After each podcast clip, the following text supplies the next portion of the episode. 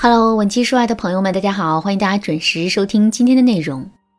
在综艺节目《婆婆和妈妈》中啊，姜潮一家人聊到了二胎跟谁姓的问题时，麦迪娜说：“我看现在很多二胎都有开放说跟妈妈姓。”听到这句话，姜潮当即表示：“姓麦呗，可以呀，我觉得跟妈妈姓无所谓。”两个人聊得热火朝天的。一旁的江妈妈却偷偷皱起了眉头，不过她并没有直接说出自己的想法，而是插话说：“现在不说，还没生孩子。”听出妈妈的话里有不同意的意思，江潮马上就调皮的威胁江妈妈说：“妈妈，你要想要二胎，就得答应小麦的这个条件。”江妈妈受到了儿子的威胁，马上就缴械投降说：“这是你们俩的事儿，我管不了。”不过，虽然江妈妈嘴上这么说，她的心里却丝毫没有放弃的打算，而是一直在寻找时机。后来，麦迪娜突然对江潮说：“你的名字不也是姓妈妈的姓吗？妈妈不是也给你取了个名字吗？”江妈妈马上就抓住时机对麦迪娜说：“对啊，户口上跟爸爸姓，小名跟妈妈姓，你们的孩子也可以取个小名跟妈妈姓，户口上跟爸爸姓，这不是完美吗？”麦迪娜一听啊，当即表示同意。妈妈，你说什么就是什么。节目一经播出，人们就热烈地讨论了起来。有人说姜潮的做法真的是太赞了，敢于当着妈妈的面霸气护妻，这不是每个男人都能做到的。还有人说这个家庭真的很和谐，很让人羡慕。不过我觉得呀，这里面最值得称道的还是姜妈妈的智慧。具体来说，就是我们都应该学习一下姜妈妈的那种迂回的沟通方式。什么是迂回的沟通方式呢？其实我们能清楚的看到，江妈妈是不同意二胎随妈妈姓的，可是她全程都没有说一个不字，而是委婉的表达自己的意思，并且呢，努力的在寻找时机来引导麦迪娜接受自己的想法。这种根据形势指东打西、迂回前进的沟通方式，我们称之为迂回式沟通。迂回式沟通的好处啊，就在于我们可以在解决问题的过程中绕过很多的冲突，从而四两拨千斤的达成自身的目的。在现实生活中，我们也可以多多利用这种方式来跟自己的爱人沟通，从而更好的说服男人达成自己的目的。当然，如果你想全方位的了解这个方法在各个情境中的应用的话，可以添加微信文姬零五五，文姬的全拼零五五，来获取一次免费的咨询名额。好的，下面我就来选取一种情况，对这个方法呢进行一次详细的解读。比如说，男人想带我们去参加朋友的聚会，可我们就是不想去，这个时候该怎么办呢？不要直接陈述理由拒绝男人。因为如果我们的理由不是足够充分的话，男人就很容易会来反对我们。这样一来，两个人就会陷入到争执之中。正确的做法是这样的：首先，我们要给到男人一个模糊的回答，比如我们可以对男人说：“去参加聚会啊，也不是不可以，不过我也说不好，因为公司里的事情比较多。”那说完这句话之后，我们就不要再说了，而是要注意观察男人的反应。如果男人不是很坚决的话，那我们的态度就要变得坚决起来。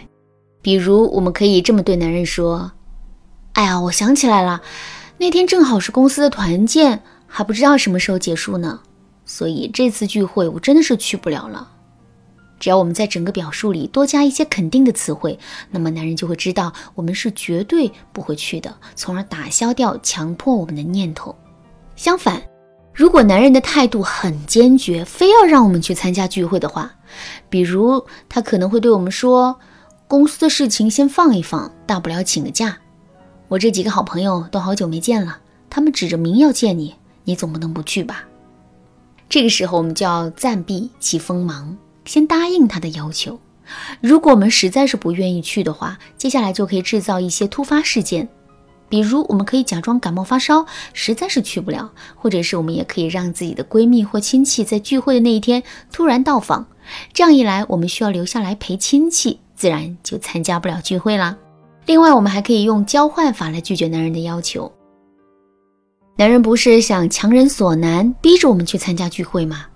那我们也要找一个让男人也感到为难的事情作为交换。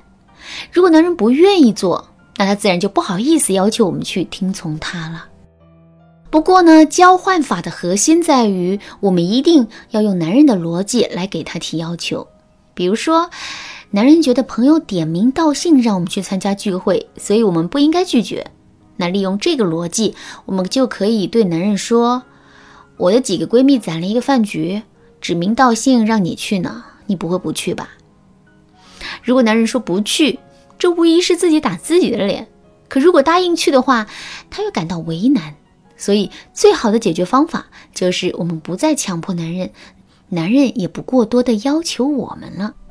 这样一来，两个人就都不用为难了。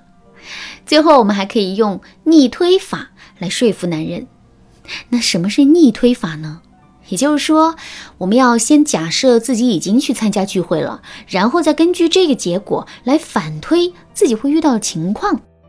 比如，我们可以对男人说：“亲爱的，如果我去参加聚会，可公司里恰好有事的话，我就只能是请假了。请假扣工资不说，主要是现在项目正在节骨眼上，实在是缺人手，所以正常请假的话，领导肯定不会批的。”态度强硬一点的话，也许能达成目的，不过这也没必要，不是？如果真把领导给得罪了，那就得不偿失了。再说了，女孩子都是情绪动物嘛，如果我心情不好去参加聚会的话，就会很容易做出一些没有分寸的事情，这不就更糟糕了吗？所以我觉得聚会什么时候都能聚，没必要非得在这一次。这么一说，男人自然很容易分析出其中的利弊。所以啊，在这之后，他肯定就不会为难我们了。那除了上面列举的这三个方法之外啊，委婉的拒绝男人的方法还有很多，比如旁敲侧击法、戴高帽法等等。想知道这些方法具体该怎么操作吗？赶紧添加微信文姬零五五，文姬的全拼零五五，我来手把手教你。好啦，今天的内容就到这里了。文姬说爱，迷茫情场，你得力的军师。